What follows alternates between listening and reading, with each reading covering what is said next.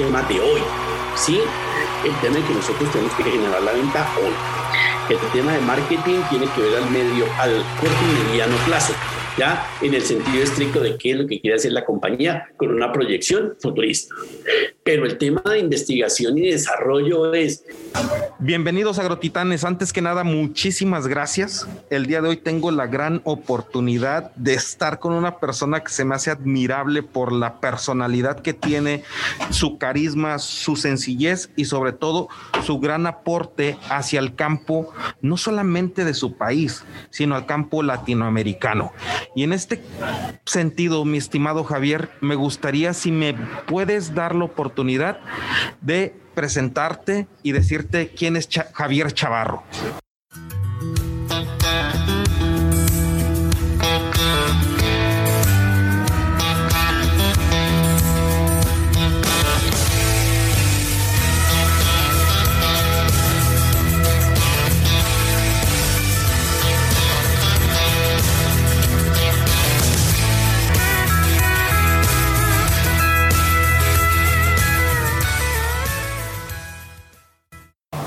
Muchas gracias, Didier. Bueno, mi nombre es Javier Chavarro, soy colombiano, soy ingeniero agrónomo y tengo una especialización en mercadeo. También hice mm, estudios eh, de finanzas y estudios de alta gerencia en el INCA en Costa Rica. Es decir, me he preparado para afrontar el tema de la agricultura, no solamente en Colombia, sino también en Latinoamérica. Tuve la oportunidad de trabajar eh, algunos años con compañías alemanas y con compañías australianas en Colombia, Ecuador, Perú y Brasil, donde tuve la oportunidad de conocer la agricultura latinoamericana desde México hasta Argentino, incluido Brasil.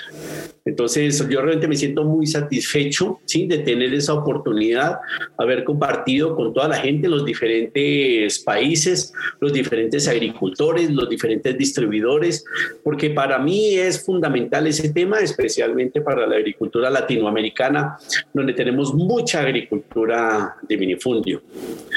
Eh, se habla mucho de que en Latinoamérica hay alrededor de unos 18 millones de agricultores de minifundio, que son los que están haciendo en este momento llegar la alimentación a muchos hogares en toda Latinoamérica. Y si usted recuerda, aquí realmente ha salido mucha la alimentación, básicamente por este tipo de agricultores que son los que he estado trabajando durante la pandemia del COVID.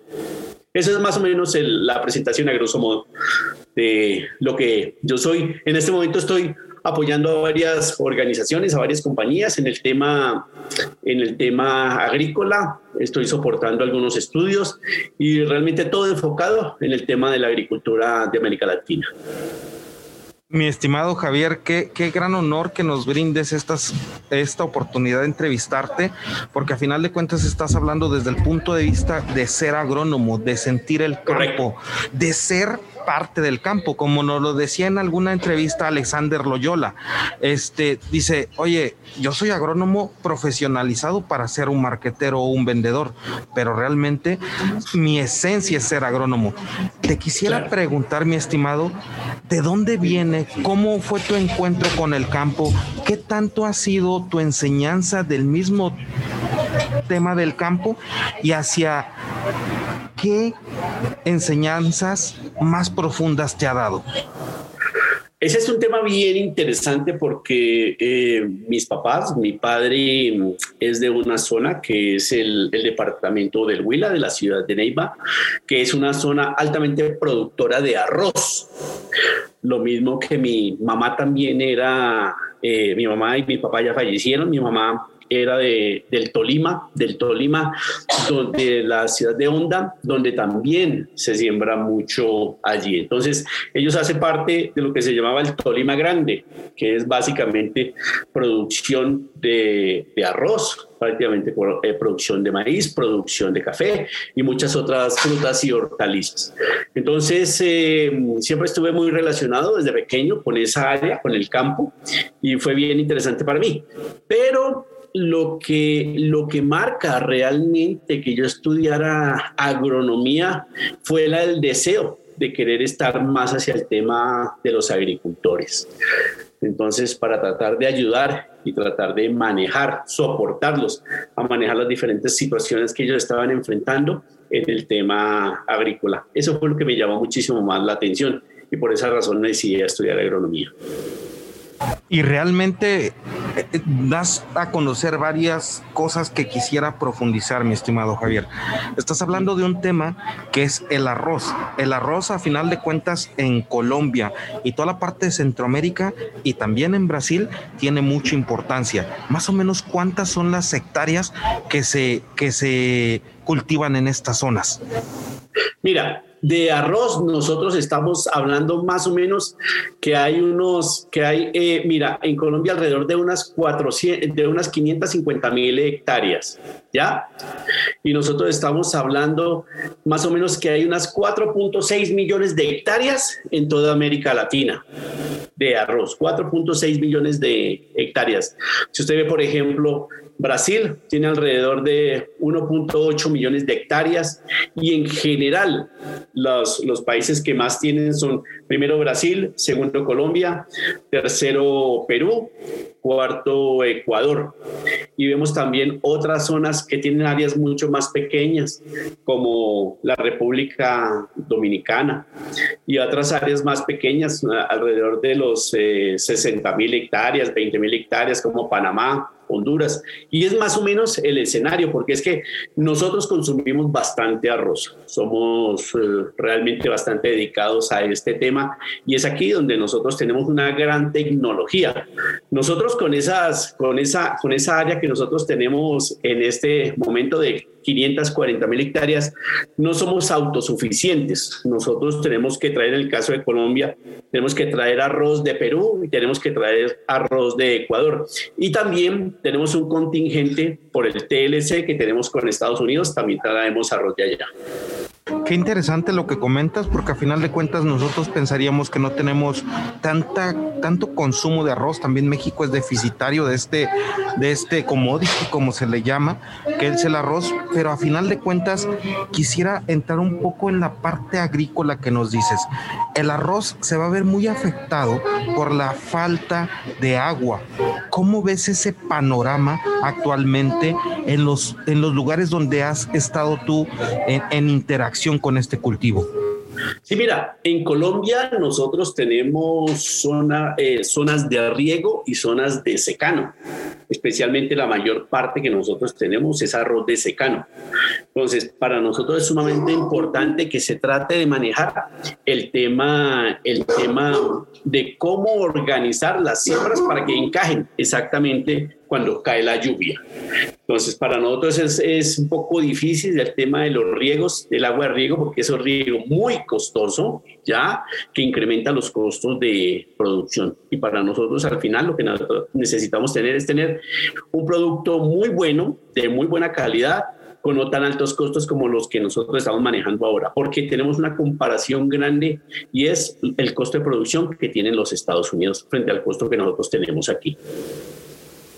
Órale, fíjate, eh, yo, pensaba que era a final de cuentas también, como dices, de riego. En México también se produce mucho de riego, mucho de temporal, pero como dices, o sea, eso incrementa mucho la parte de, de, acentuar o de ser más caro el cultivo. Sin embargo, una parte bien interesante es que el cambio climático está moviendo los, los momentos eh, de del, del, riego de Dios, ¿no? Del riego de la lluvia. Actualmente, ¿ustedes qué tan están afectados con eso?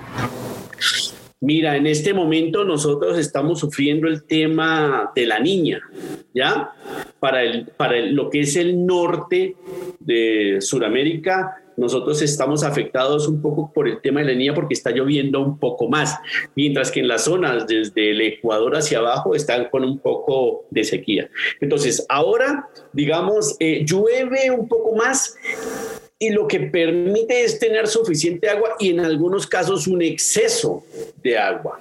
Entonces, con el fenómeno del niño, cuando hay una sequía, es también terrible porque son dos, dos polos opuestos, o una gran sequía grandes inundaciones. Este año, gracias a Dios, no hemos tenido inundaciones severas como los tuvimos hace algunos años, pero sí estamos tratando de manejar. Y hoy se presentan porque ya se empieza a hacer las siembras del arroz aquí en Colombia, entonces ya se empezaron a, a, manejar esos temas y no hemos tenido, digamos, tanta lluvia que impida desarrollar el cultivo. Entonces ahí vamos, pero por eso el tema del cambio climático es un tema sobre el cual nosotros debemos apoyarnos bastante para tratar de manejar la situación. Perfecto. Fíjate también, mi estimado Javier, antes del, episodio, como veníamos platicando, a mí se me hace bien interesante el recorrido que has tenido profesional, el recorrido y las ganas y el ímpetu que has tenido. Y no te has dejado consumir por los temas sociales, culturales, a los cuales sabemos que te has enfrentado y que yo creo que los has tenido muy cerca por, por la parte de la cercanía de estar en Cali o de estar en Bogotá. ¿Cómo, cómo mantuviste ese ímpetu de salir adelante por medio del estudio, de salir adelante hasta el grado de irte a una de las empresas como de, empresas, una de las escuelas como Cambridge, a tener la, la certificación del inglés? ¿Cómo, ¿Cómo es tu forma de pensar o en qué basas tus, tus momentos, tus emociones y tu pensamiento para no caer en el intento? Mira, todo depende de a dónde quieres tú llegar, ¿sí? ¿Qué es lo que tú necesitas para desarrollarte? Cuando, cuando estaba trabajando, yo trabajé 22 eh, años en la compañía Bayer, aquí en eh, Colombia y en toda la región andina y en Brasil. Entonces, eh, yo entré al área de investigación y desarrollo porque esa, esa era más o menos la formación que yo tenía. Después tuve la oportunidad de que me ascendieran al área comercial y luego me ascendieron al área de mercadeo. Cuando llegué al área de mercadeo, hablé con mi jefe y le dije, mire, y eso es lo que uno tiene que entender cuáles son sus deficiencias para poder tratar de controlarlas. Entonces le dije a mi jefe, no sé sobre el tema de mercadeo, me dijo, póngase a estudiar. Entonces la compañía me ayudó para el tema, el tema de la especialización en mercadeo. Entonces cuando hablaba uno de las, de las ventas, de la rentabilidad, entonces le dije, necesito también una capacitación en ese tema. Entonces me puse a estudiar finanzas en la Universidad Javeriana aquí en Bogotá, en Colombia. Después entonces tenía que hablar con mucha gente, tenía que hablar aquí, tenía que hablar con Alemania, tenía que hablar con Estados Unidos y me tocó ponerme a estudiar entonces inglés y la compañía me apoyó en ese tema para poder estudiar en Estados Unidos. Entonces, depende de la necesidad de lo que tú quieras hacer para poder lograr el objetivo que te has, que te has eh, trazado, a lo que de dónde tú quieres llegar. Si tú no te fijas realmente una meta, va a ser muy difícil que tú trates de llegar ahí. Por eso todo depende de ti, a dónde quieres llegar y con tu propio compromiso para salir adelante.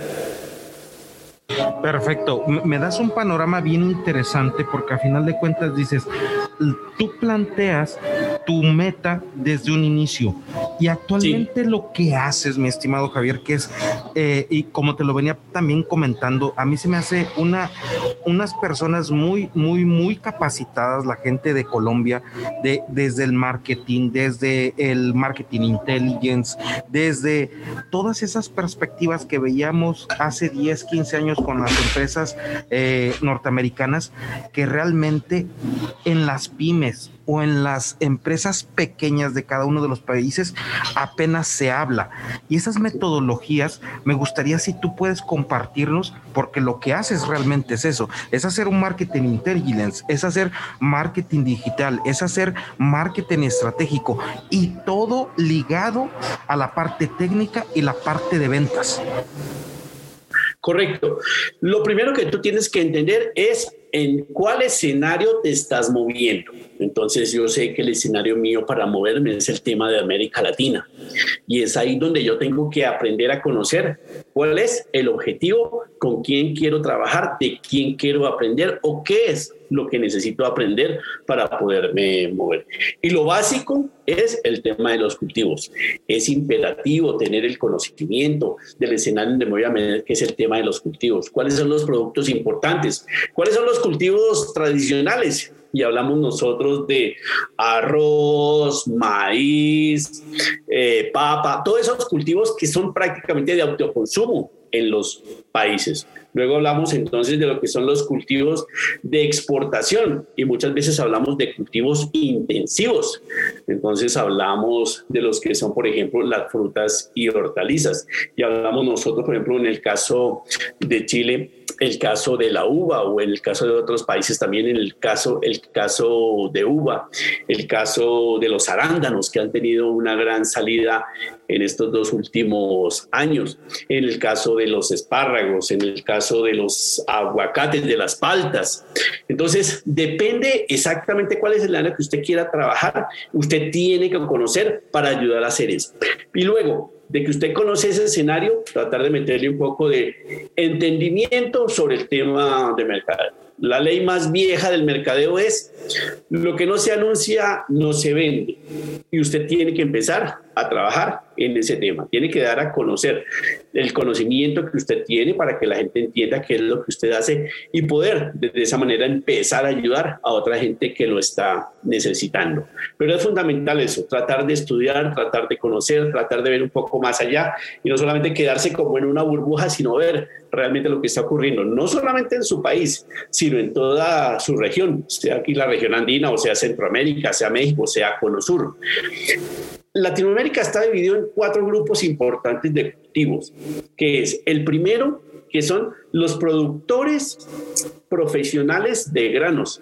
Y nosotros tenemos entonces a Brasil, Bolivia, eh, Paraguay, Uruguay y Argentina. Y ellos producen entonces granos como son soya, maíz y trigo. Productores especializados de granos que van para, para el exterior principalmente.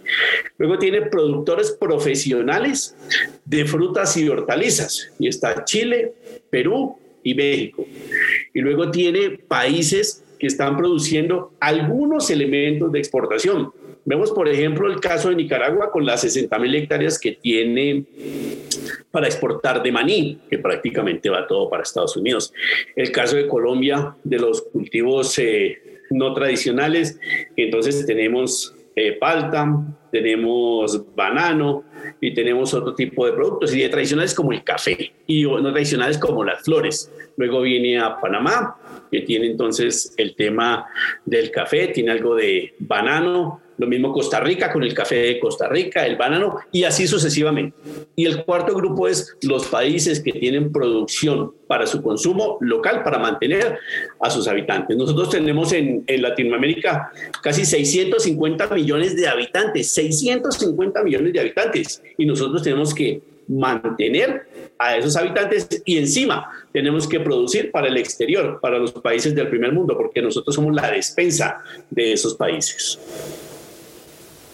Qué, interesantes datos. A final de cuentas, lo, más interesante es que estamos en el cono de la abundancia, con unos climas impresionantes y que a veces no nos damos cuenta de eso, güey. Sí, sí, sí, totalmente de acuerdo. Así es, totalmente de acuerdo. Y ahora, en esa situación, y, quiero, quiero enfatizar en esto, mi estimado Javier, porque a final de cuentas tú estuviste en investigación en desarrollo, después en ventas y luego en marketing.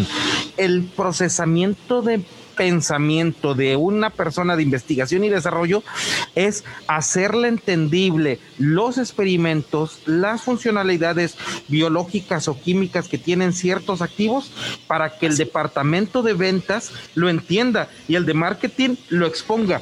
¿Cómo es esa línea? ¿Cómo se da ese, ese proceso?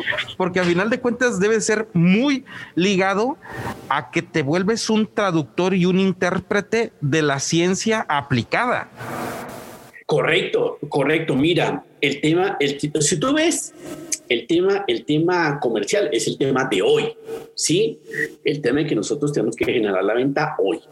El tema de marketing tiene que ver al medio, al corto y mediano plazo, ¿ya? En el sentido estricto de qué es lo que quiere hacer la compañía con una proyección futurista.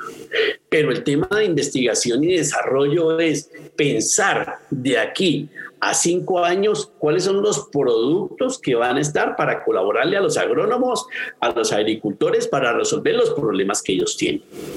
Y tienen entonces, hay dos escenarios grandes. Primero es tener las moléculas para poder trabajarlas, trabajarlas en conjunto con la gente del área comercial, trabajarlas con conjunto con la gente del área de marketing, que los vean trabajando en el campo para que cada uno de ellos opinen, porque esos son los insights, los comentarios que tienen las personas de investigación y desarrollo para dar otras herramientas, tanto a marketing como a ventas.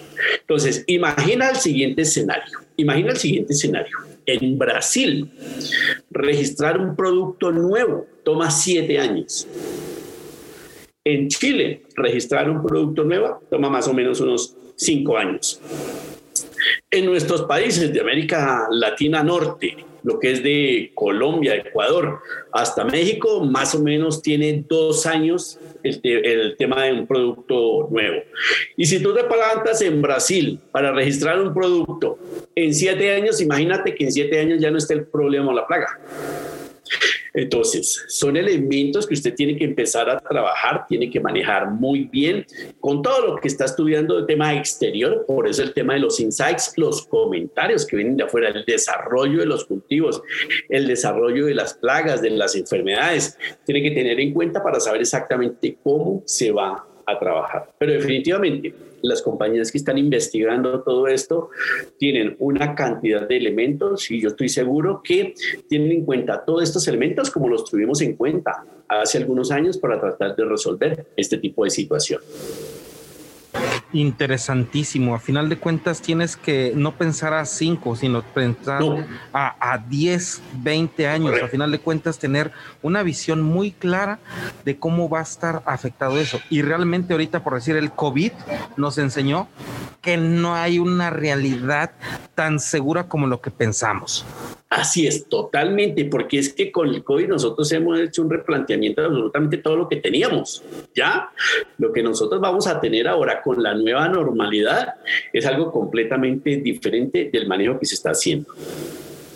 Perfecto. Mi estimado Javier, quiero entrar en la parte donde me digas, si el día de hoy quisiera, por decir, lanzar un producto nuevo o tener un, un, un no sé, una un anuncio, un panorámico online y todo eso, ¿cómo, me ayudas? ¿Hacia dónde va la parte de tu trabajo? Y sobre todo resaltando que es un trabajo totalmente minucioso, totalmente sistemático, lo que tú haces cada día que expones una situación nueva.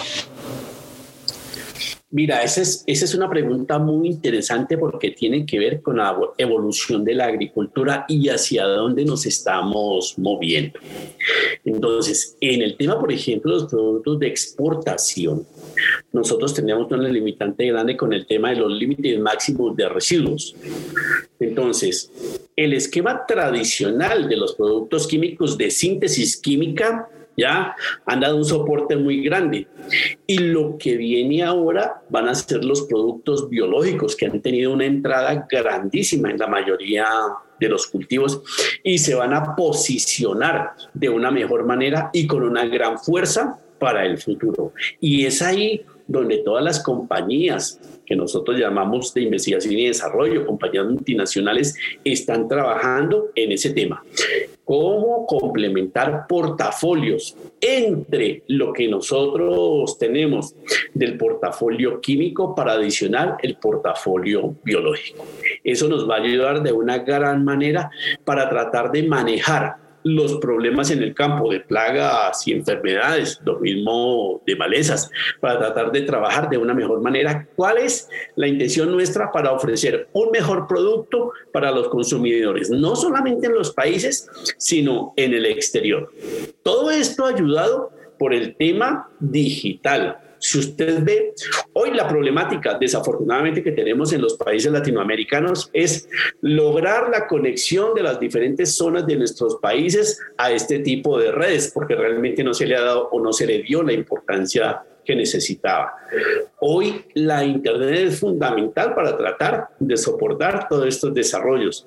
Si usted ve, lo que más se ha apoyado ahora es este tema de las eh, reuniones por, eh, por Internet, citando a la gente en los diferentes lugares para tratar de evitar, digamos, las aglomeraciones y posible eh, transmisión del virus. Y eso apoyado con la tecnología para tratar de entregar la información hacia la gente. Por eso ese gran desarrollo que ha tenido en el tema de la tecnología, este tipo de reuniones por el tema de la Internet. Por eso el tema del Zoom o el tema del Microsoft Teams o el tema de Google Teams se ha desarrollado tanto para tratar de apoyar este Entonces, al final vamos a tener un portafolio bien interesante para tratar de ofrecerle a los agricultores unas nuevas alternativas de productos, tratando de mostrárselas por el tema de Internet para que le llegue la información y definitivamente con los agrónomos de campo, con los técnicos de campo, con los colaboradores de campo, con los RTC, todo el mundo en el, en el campo mostrando a los agricultores los beneficios de estas nuevas alternativas. Qué interesante lo que cuentas, pero mi estimado, ¿cómo poder toda esa interacción tecnológica hacerla sentimiento, porque al final de cuentas la gente nos seguimos moviendo por sentimientos y en ese sentido lo que tú comentas de, de, la gran abundancia y riqueza en la que estamos, a veces se pierde. ¿Por qué? Porque no lo podemos expresar en un storytelling de venta, en un video eh, institucional que resalte los valores de lo que es estar dentro del campo. ¿Cómo, cómo se puede hacer o cómo se puede manifestar esto, mi estimado Javier? Mira, ese es un punto bien interesante. No sé si tú eh, recuerdas Philip Kotler, que es el padre del marketing. Ahora está hablando del marketing 5.0. Y él hablaba del marketing 1.0, hablaba del producto. El marketing 2.0 hablaba del cliente el marketing 3.0 hablaba de los sentimientos del cliente. El marketing 4.0 hablaba de la tecnología. Y el marketing 5.0 habla de cómo hacer esa relación en tres vías, entre lo que nosotros tenemos como producto, entre el cliente, las redes eh, informáticas, la internet y cómo llegarle directamente al cliente. Entonces, son cinco puntos que nosotros debemos tener en cuenta para llegar, pero definitivamente nunca vamos a poder nosotros estar por fuera de lo que es el agricultor. Siempre vamos a estar, que, estar al lado del agricultor. Por eso, en Colombia y en los otros países, prácticamente los únicos que podían moverse por las carreteras cuando hubo la problemática del COVID, era todo el medio agrícola, todos los consultores, todos los promotores, todos los RTCs, toda la gente relacionada al campo podían moverse ahí porque definitivamente el agricultor necesita ese soporte de la gente para ayudarle a sacar sus cultivos. Híjole, ¿cómo, cómo, ¿cómo emblematizas nuestro oficio? Que no es un oficio nada sencillo, pero que a final de cuentas parte de algo que es tan abundante como es la naturaleza. Y a veces en ese misticismo de ser naturaleza, ciencia, persona, todo eso se tiene que expresar. Y, y, la verdad es que tú lo haces de una forma muy sistemática, pero a final de cuentas, dentro de todo eso, ¿cómo, cómo ¿Cómo ves la relación de la divinidad en todo esto, mi estimado? Mira, los que somos católicos, como en mi caso, somos católicos, apostólicos y romanos, ¿ya? Definitivamente tenemos una relación bastante importante con un ser superior, ¿no? En mi caso, Dios. ¿Ya? Entonces, eh, no, sé, no sé las otras personas si tengan Dios o siempre tienen, una persona siempre tiene a alguien superior, al quien le cuenta sus cosas, a quien le cuenta sus temas. Pero mira, nosotros siempre tenemos una persona superior sobre la cual nosotros todos los días confiamos, sobre la cual nosotros todos los días rezamos, oramos y le confiamos mucho de lo que nosotros estamos haciendo. Porque es que lo primero que usted tiene que tener es salud para hacer todo este tipo de cosas. Segundo, usted tiene que tener el entendimiento de cómo poder llegar a esos escenarios. Y el tercero es tratar de lograr alinear todo ese tipo de cosas para que sea positiva su trabajo con todas las personas que usted necesita trabajar. Y eso va mucho supeditado a lo que el ser superior nos ayuda y en el cual nosotros confiamos para desarrollar nuestra labor. Si el día de hoy, mi estimado Javier, empezaran tu biografía, ¿con qué frase empezaría? Una, la, la, autobiografía mía yo la comenzaría de que fui feliz, realmente, fui feliz haciendo lo que estaba haciendo. Definitivamente que sí. ¿Sabes por qué? Porque es que a mí me encanta el campo, me encanta ir a hablar con los agricultores, me encanta estar con los distribuidores, me encanta almorzar con ellos, me encanta estar con ellos en el campo sabiendo, mirando las plantas de arroz, las plantas de café, las plantas de papa, porque es que es más lo que uno aprende de ellos que de pronto lo que ellos puedan aprender de uno. Es que realmente ahí es sumamente importante. Entonces, para mí, yo creo que fui feliz con la actividad que siempre estuve haciendo. Y también, ya entrando en ese filo y casi al final del episodio, mi estimado Javier, ¿qué recomendarías para las nuevas generaciones para que tengan ese amor, pasión, constancia que tú manifiestas de, de ese sentido con el campo? Nosotros estamos sufriendo hoy de una problemática bastante grande en América Latina y es que los jóvenes no quieren quedarse en el campo para hacer el tema agrícola que estaban haciendo sus padres. Entonces los jóvenes quieren irse a, las ciudades, quieren estar donde está el Internet, quieren estar donde están eh, los elementos eh, de tecnología para ellos poder disfrutar, porque es que la problemática nuestra está que la gente del campo no está conectado y no tiene esos beneficios de conexión que tenemos nosotros en la ciudad y es ahí donde nosotros debemos trabajar. Para mí, por ejemplo, un gran logro sería que los muchachos regresaran un poco al campo y tomaran las banderas de sus papás en ese escenario, porque es que el cambio generacional para nosotros es fundamental. Mira, un punto bien importante. Hace algunos años nosotros imprimíamos folletos para llevar a los agricultores y los agricultores nos lo recibían y conversábamos con ellos y analizábamos el folleto. Hoy tú vas al campo y hablas con los hijos de los agricultores, algunos de los que están tomando las riendas del negocio y te preguntan, ¿y no tiene ese folleto en PDF? ¿No me lo puedes mandar por WhatsApp? para yo poderlo analizar y guardarlo. Entonces, es completamente diferente lo que nosotros estamos haciendo a lo que nosotros tenemos que hacer Ahora, tenemos que entender cuál es nuestro cliente, qué es lo que quiere nuestro cliente y cómo podemos nosotros entregarle la información a nuestro cliente. Yo creo que el app, la app, el app más importante hoy en el tema de los negocios es el WhatsApp. Definitivamente es el medio de conexión por excelencia para mantener una relación directa con nuestros clientes y eso es lo que nosotros tenemos que aprovechar. Por eso nosotros tenemos que tratar de utilizar todo ese tipo de herramientas para tratar de llegar a las nuevas generaciones, para que las nuevas generaciones no salgan del campo, sino que se queden en el campo para seguir produciendo para lo que son alimentar las diferentes personas en los diferentes países.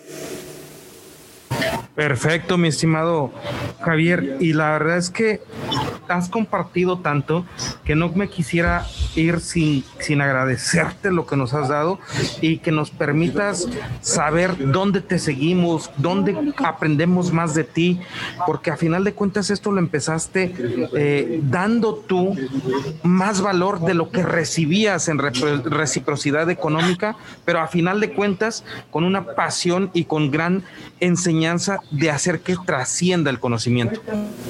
Ah, muchas gracias, muchas gracias, Didier. Mira, yo estoy en LinkedIn ahí, donde estoy colocando mis publicaciones, ahí en Javier Chavarro en LinkedIn. También tengo ahí en, eh, tengo el Javier Chavarro, Javier Chavarro Agribusiness, ahí en Instagram, Javier Chavarro Agribusiness. Estoy ahí en Instagram y también estoy en Facebook como Javier Chavarro. Y ahí estoy compartiendo todas las informaciones que estoy colocando porque al final es beneficio para toda la gente que trabaja en el tema del agro y para que ellos lo puedan utilizar. Y cualquier pregunta que me quieran hacer, con muchísimo gusto. Muchas gracias. No me queda más que agradecer, mi estimado Javier. La verdad es que te luciste, eres un verdadero agrotitán, un agrotitán andino, no, no andino, que diga, este, ah, de la, de la nevera de Bogotá, pero que realmente te agradezco mucho que, que hayas tenido esta oportunidad de, de, darnos este tiempo para los agrotitanes. Con muchísimo gusto, Díaz, con muchísimo gusto. No, no, no, de verdad, a usted de verdad muchas gracias por la invitación. Yo creo que nosotros en el tema de eh, la agricultura en Latinoamérica tenemos muchos elementos para trabajar, no solamente los cultivos tradicionales, sino mucho en los cultivos de agroexportación. Ese tema, como les comenté, de los MRL, tenemos que ayudarnos todos juntos porque de nosotros dependen también muchas personas en Europa, en Estados Unidos, ¿ya? Donde nosotros enviamos todos nuestros productos. Entonces, aquí estoy yo para colaborarse en los que ustedes necesiten con muchísimo gusto. Y te voy a tomar la palabra, ¿eh? Te voy a tomar No, de verdad, con mucho gusto. Y, con mucho gusto. Te agradezco, mi estimado. Pues muchísimas gracias. Yo creo que el, capítulo sale como en unas dos semanas, no, como tres semanas. Y, Muy bien, y, le damos ahí. Perfecto, Didier, perfecto. Cuídate, amigo. Muchísimas Cuídate gracias. también. Muy bien. Estamos hablando. Buenas tardes. Igualmente. Gracias. Chao. Chao.